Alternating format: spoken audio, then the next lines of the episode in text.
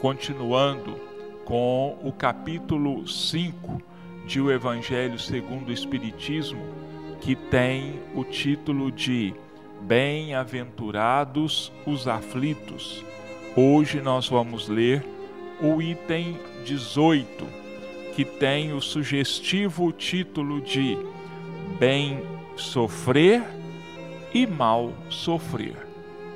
Lacordaire, Avre, 1863. Quando o Cristo disse: Bem-aventurados os aflitos, porque deles é o reino dos céus, não se referia aos sofredores em geral, porque todos os que estão neste mundo sofrem, quer estejam num trono ou na miséria. Mas, ah, poucos sofrem bem, poucos compreendem que somente as provas bem suportadas podem conduzir ao reino de Deus. O desânimo é uma falta. Deus vos nega consolações se não tiverdes coragem. A prece é um sustentáculo da alma, mas não é suficiente por si só. É necessário que se apoie numa fé ardente na bondade de Deus. Tendes ouvido frequentemente que ele não põe um fardo pesado em ombros frágeis. O fardo é proporcional às forças, como a recompensa será proporcional à resignação e à coragem. A recompensa será tanto mais esplendente quanto mais penosa tiver sido a aflição. Mas essa recompensa deve ser merecida, e é por isso que a vida está cheia de tribulações. O militar que não é enviado à frente de batalha não fica satisfeito, porque o repouso no acampamento não lhe proporciona nenhuma promoção. Sede como militar, e não aspireis a um repouso que enfraqueceria o vosso corpo e entorpeceria a vossa alma. Ficais satisfeitos quando Deus vos envia à luta. Esta luta não é o fogo das batalhas, mas as amarguras da vida, onde muitas vezes necessitamos de mais coragem que num combate sangrento, pois aquele que enfrenta firmemente o inimigo poderá cair sob o impacto de um sofrimento moral. O homem não recebe nenhuma recompensa por essa espécie de coragem, mas Deus lhe reserva os seus louros e um lugar glorioso. Quando vos atingir um motivo de dor ou de contrariedade, tratai de elevar-vos acima das circunstâncias. E quando chegardes a dominar os impulsos da impaciência, da cólera ou do desespero, dizei com justa satisfação: Eu fui o mais forte. Bem-aventurados os aflitos, pode, portanto, ser assim traduzido Bem-aventurados os que têm a oportunidade de provar a sua fé, a sua firmeza, a sua perseverança e a sua submissão à vontade de Deus, porque eles terão centuplicadas as alegrias que lhes faltam na terra, e após o trabalho virá o repouso. bem sofrer e mal sofrer. É verdade, nossos irmãos, existe essa distinção entre os sofredores. O bem sofrer e o mal sofrer. Existem aqueles que recebem o sofrimento com resignação, com paciência, às vezes até mesmo com uma certa alegria, com um certo contentamento do coração, porque esses conhecem o móvel, conhecem os motivos das suas dores, conhecem os motivos das suas angústias e sofrimentos.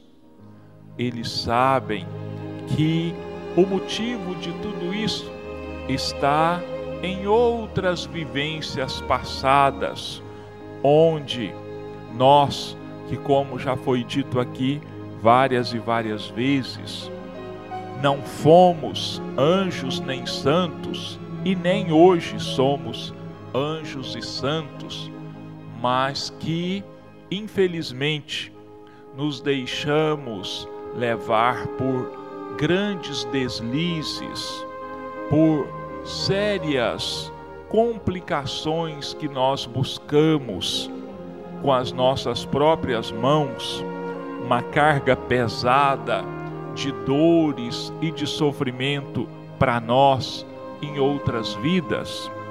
E nós então precisamos reparar esses erros. Nós precisamos refazer a nossa caminhada, consertando tudo aquilo que nós fizemos de errado.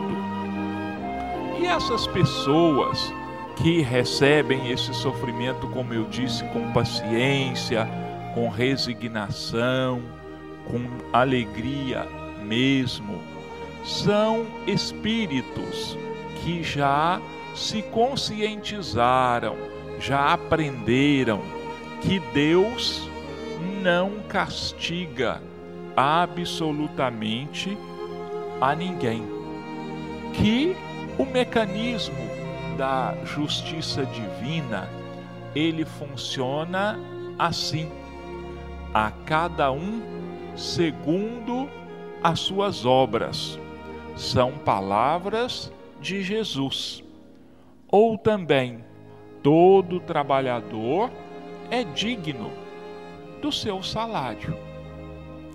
Então, aquilo que nós passamos, aquilo que nós recebemos da vida, vamos dizer assim, é, são as oportunidades que nós estamos tendo novamente de refazermos a nossa caminhada por caminhos errados, por atos que contrariaram e que até hoje contrariam a misericórdia, a bondade e a justiça divinas.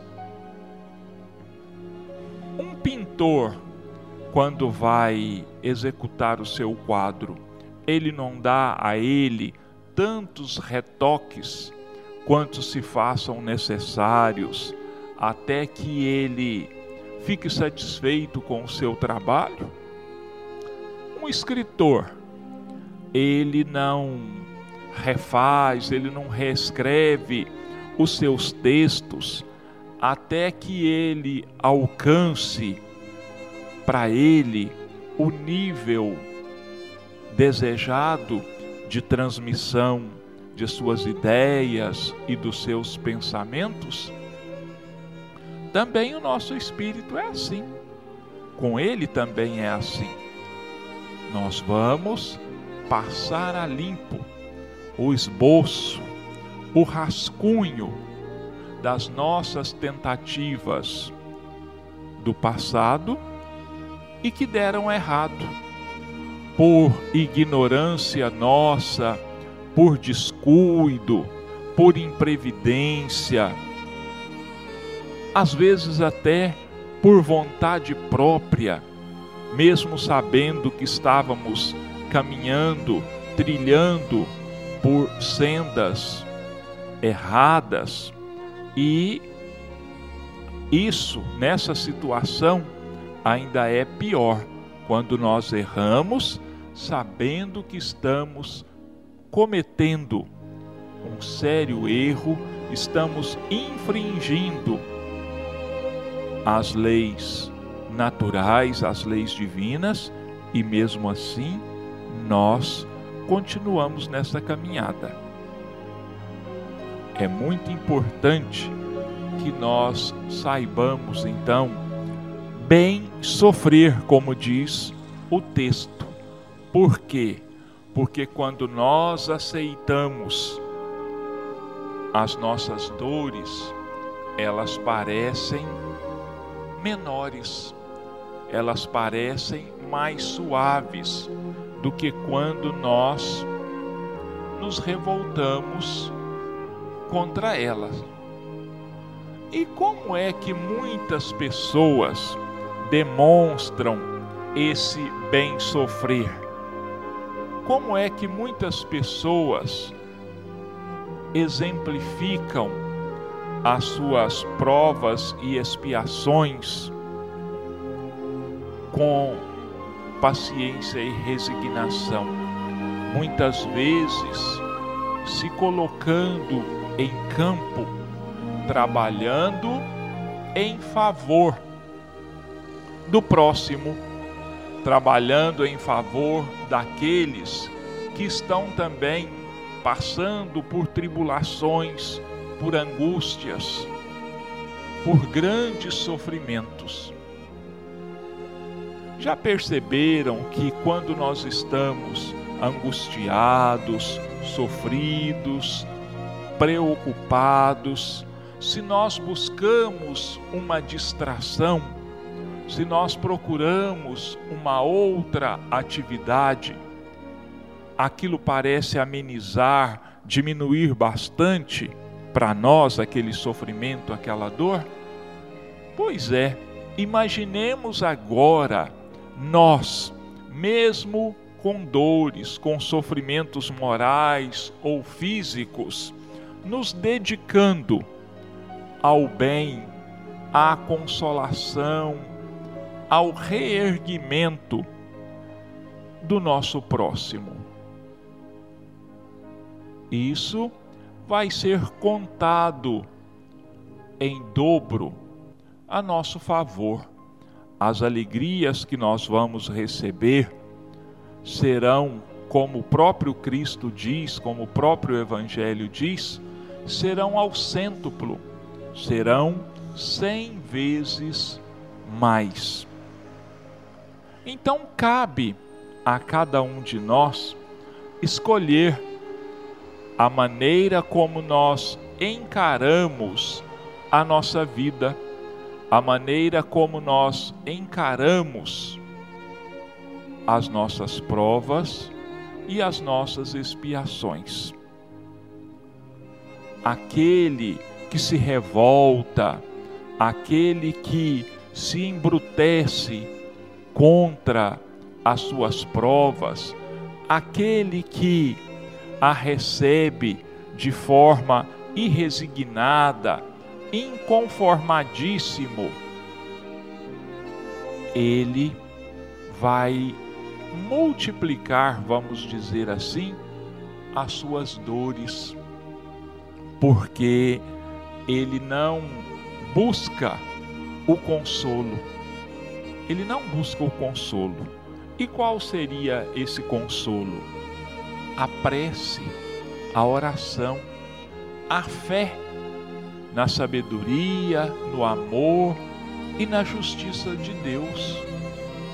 É aí que está o nosso remédio. É aí que está o nosso conforto a certeza de que nós não sofremos injustamente, porque Deus não é injusto. Pelo contrário, a justiça de Deus é incorruptível. Ninguém pode enganar a justiça divina. Absolutamente ninguém. nós até podemos adiar essas nossas provas, essas nossas expiações. Mas vai chegar um dia em que nós não vamos ter mais condições de protelar, de jogar para frente. E é aí então que nós vamos ter que enfrentar essas provas com toda a coragem de que nós sejamos capazes. Se nós estivéssemos, por exemplo, carregando uma carga nas costas, nos revoltássemos e jogássemos essa carga na estrada, como é que nós é, conseguiríamos chegar ao fim da nossa jornada se aquela carga seria necessária para nós? É, existe uma, um tipo de parábola mais moderna que exemplifica mais ou menos isso. Né? Uma historinha. Um grupo de peregrinos saíram é, em direção a um santuário. Foram fazer pagar uma promessa, fazer uma penitência, algo assim. E cada um ombreou uma cruz e começaram a sua caminhada. E todos a caminho. E um deles começou a pensar consigo mesmo: esta minha carga está muito pesada. Eu não aguento esta minha cruz. Ele esperou chegar o local do, do repouso, o local onde iriam acampar, e todas as pessoas então colocaram as suas cruzes num determinado lugar a fim de passarem a noite. E esse inconformado, o que, que ele fez? Ele foi lá e não pegou a cruz dele, não. Ele pegou uma outra cruz e recomeçou a caminhada. Mas estranhamente, ele começou a achar aquela cruz ainda mais pesada do que aquela sua que ele carregava em primeiro lugar. Na segunda parada, na segunda noite, ele tornou a pegar uma outra cruz. E durante a caminhada, ele foi se surpreendendo, porque aquela cruz ainda era mais pesada do que as duas anteriores. E assim ele fez durante vários dias na sua caminhada. Um determinado dia, ele tornou a trocar as cruzes, colocou uma daquelas cruzes no ombro e começou a caminhada. Estranhamente, ele começou a achar aquela cruz mais maneira do que as outras.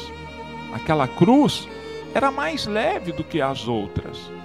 E ele estranhou isso e foi ver qual era o nome que estava escrito, que estava grafado naquela cruz. E naquela cruz estava escrito o seu nome.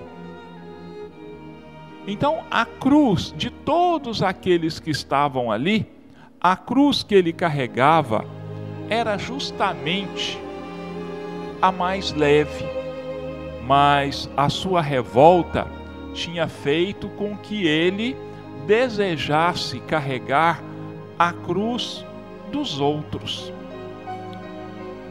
Então, meus irmãos, que lição que nós podemos tirar disso?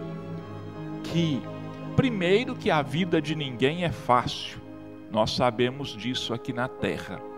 Só que muitas vezes nós olhamos para os outros, nós enxergamos o exterior, nós não enxergamos o íntimo, nós não conhecemos o fundo da alma, o coração das pessoas.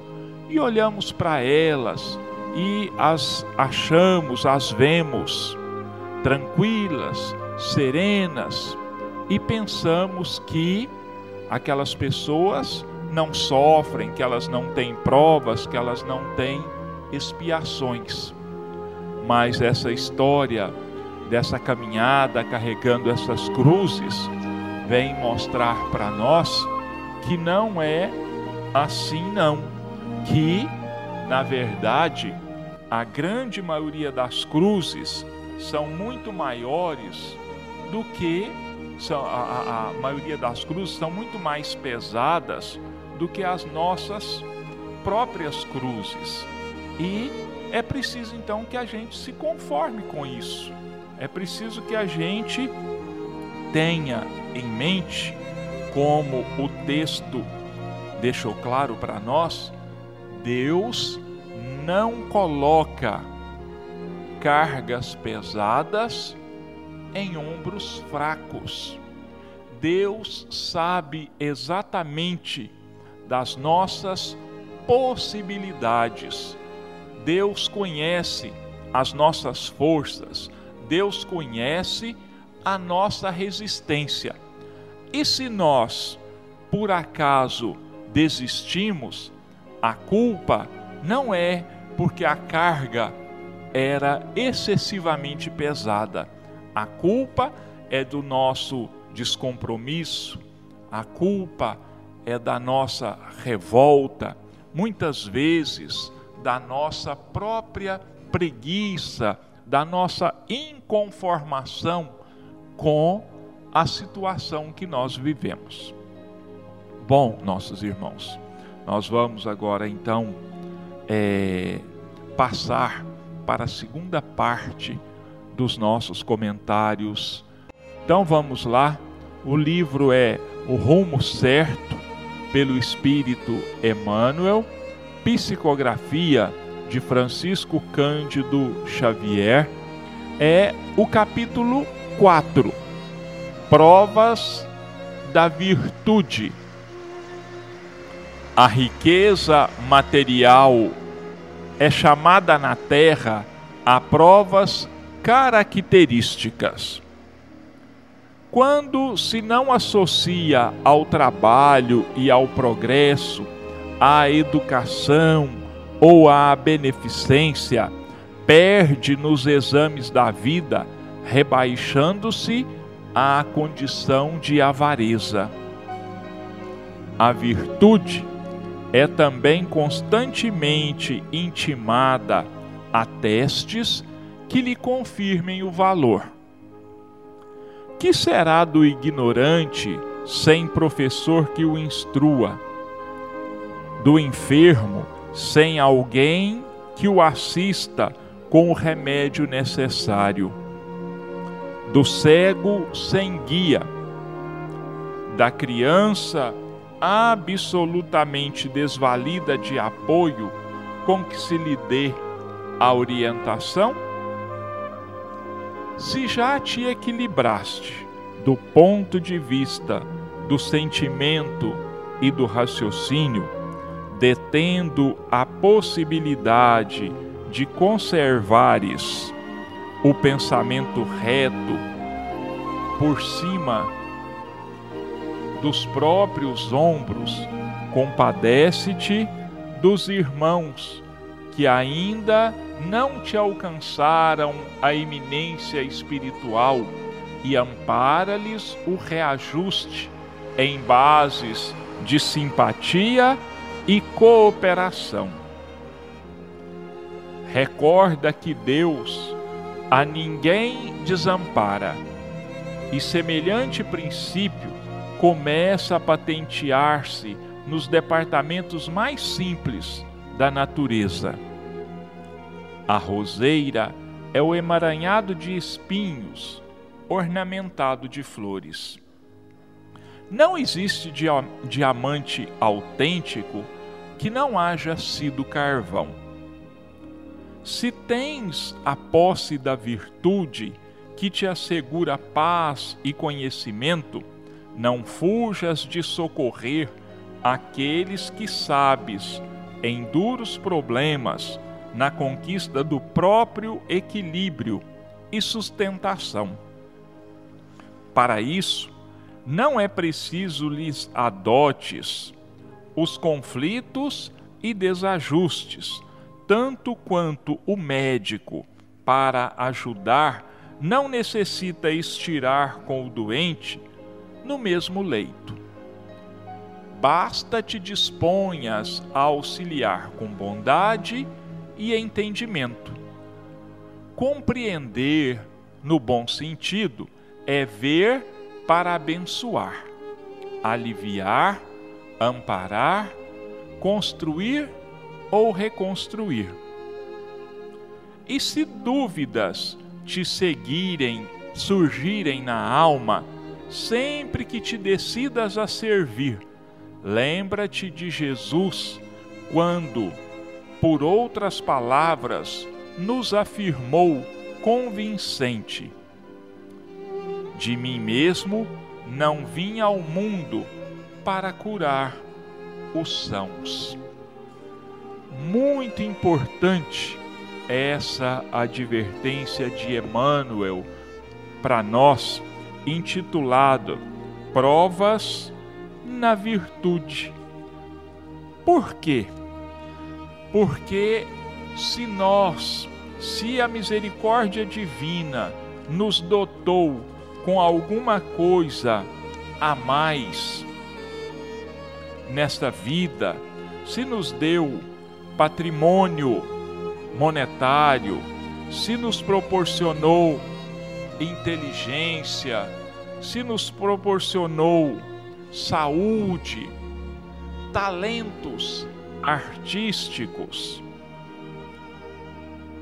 Isso nos foi dado com o compromisso de nossa parte de nós dividirmos, de nós usarmos esses nossos dons, essas nossas bênçãos em benefício do nosso próximo. Ninguém se ache inútil, ninguém se ache incapaz de um auxílio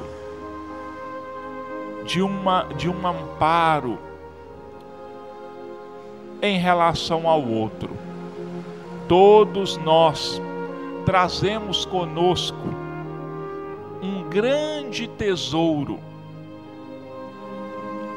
que é a capacidade de auxiliar e de amparar. Mas para que nós possamos usar esse tesouro que nós temos, essa capacidade de amparar e de sustentar, nós precisamos colocar em uso uma ferramenta que se chama boa vontade. Nós precisamos nos dispor ao auxílio, ao amparo. A caridade a beneficência são virtudes inesgotáveis. Quanto mais caridade, quanto mais beneficência, quanto mais auxílio, mais felizes nós nos tornamos, mais nós nos crescemos espiritualmente. Então, lembrando que Jesus disse que não veio para os sãos, não veio para curar os sãos. Os sãos não precisam de médico, ele já dizia isso, mas ele veio para os doentes, para os viciosos, para os necessitados do corpo e do espírito.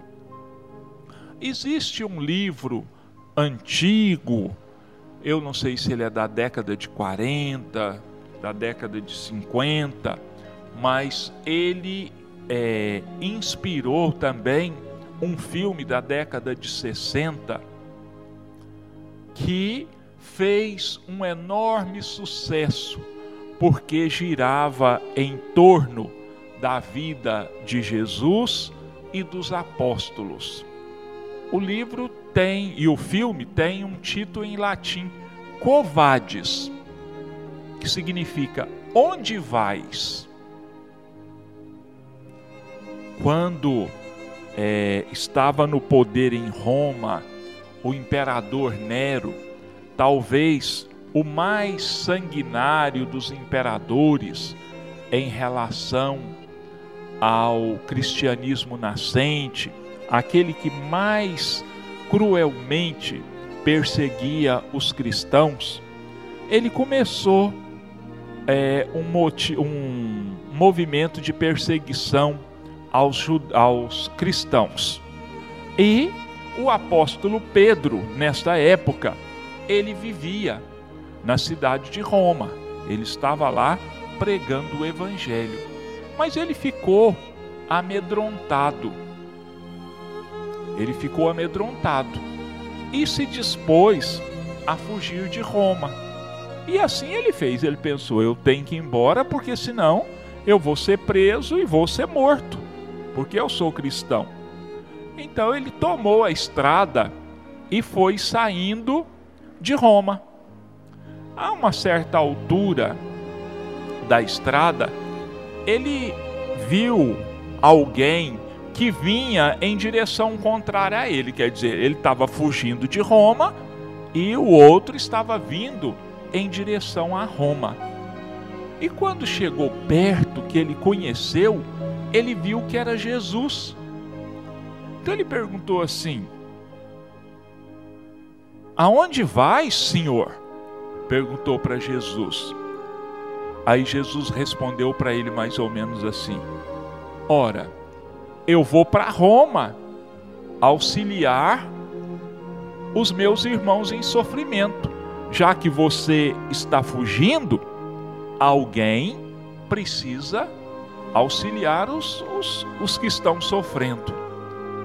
Então, Pedro, naquele momento, extremamente envergonhado, ele retorna a Roma é? e continua o seu apostolado em benefício dos cristãos perseguidos.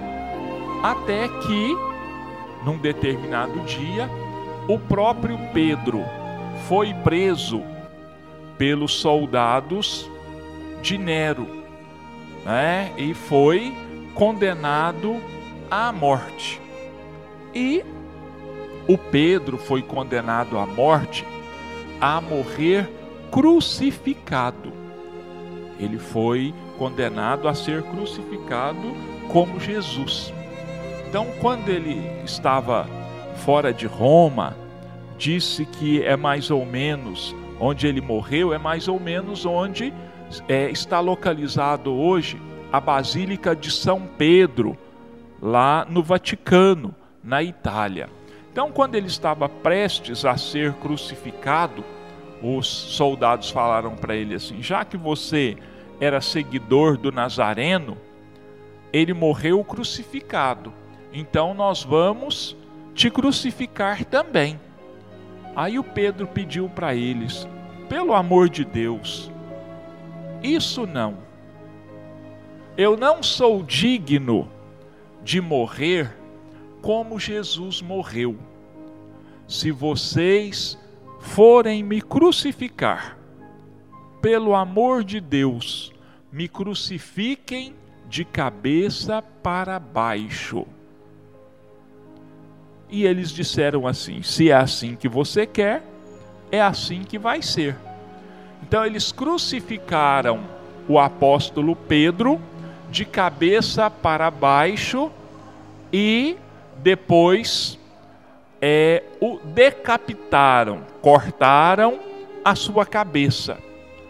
Essa história também ela se encontra grafada, contada em parte, é, num romance de Vitor Hugo, psicografado pela médium Zilda Gama. Esse romance se chama Dor Suprema, lá nós vamos ver então é, esse episódio do Pedro sendo crucificado então de cabeça para baixo, porque não se achava digno de ser crucificado de cabeça para cima, como o próprio Jesus havia sido crucificado. Bom, meus irmãos, nosso tempo aqui já acabou. Nós agradecemos a paciência de todos, nós agradecemos a todos pela audiência, né? tem chegado a nós é, de vez em quando alguns comentários é, sobre o programa, as pessoas é, elogiando, não que nós mereçamos elogio, porque nós não estamos fazendo nada mais aqui do que repetir o que está escrito. Mas algumas pessoas têm comentado, mas a gente agradece a todos pela benevolência de pela paciência de nos ouvirem.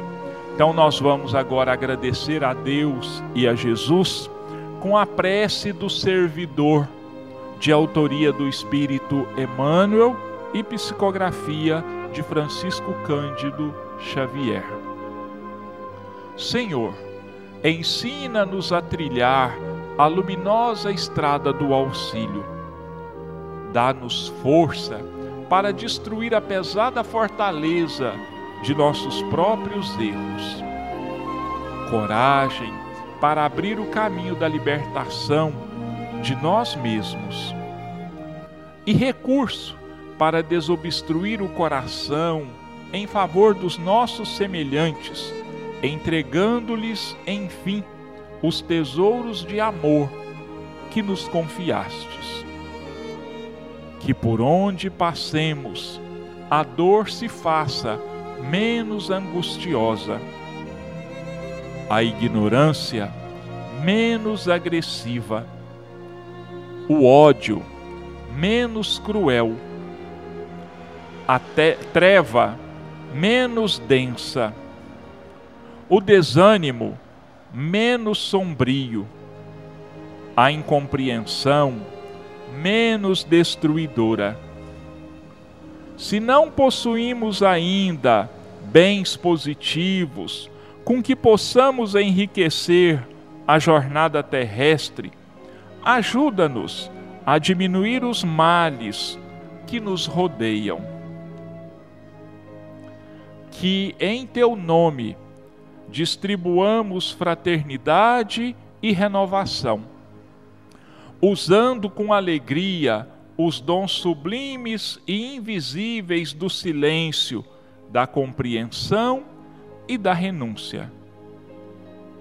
Senhor, que nos ensinastes em palavras as supremas lições da simplicidade na manjedoura e do sacrifício na cruz, indicando-nos assim o roteiro de construção espiritual e da ressurreição divina.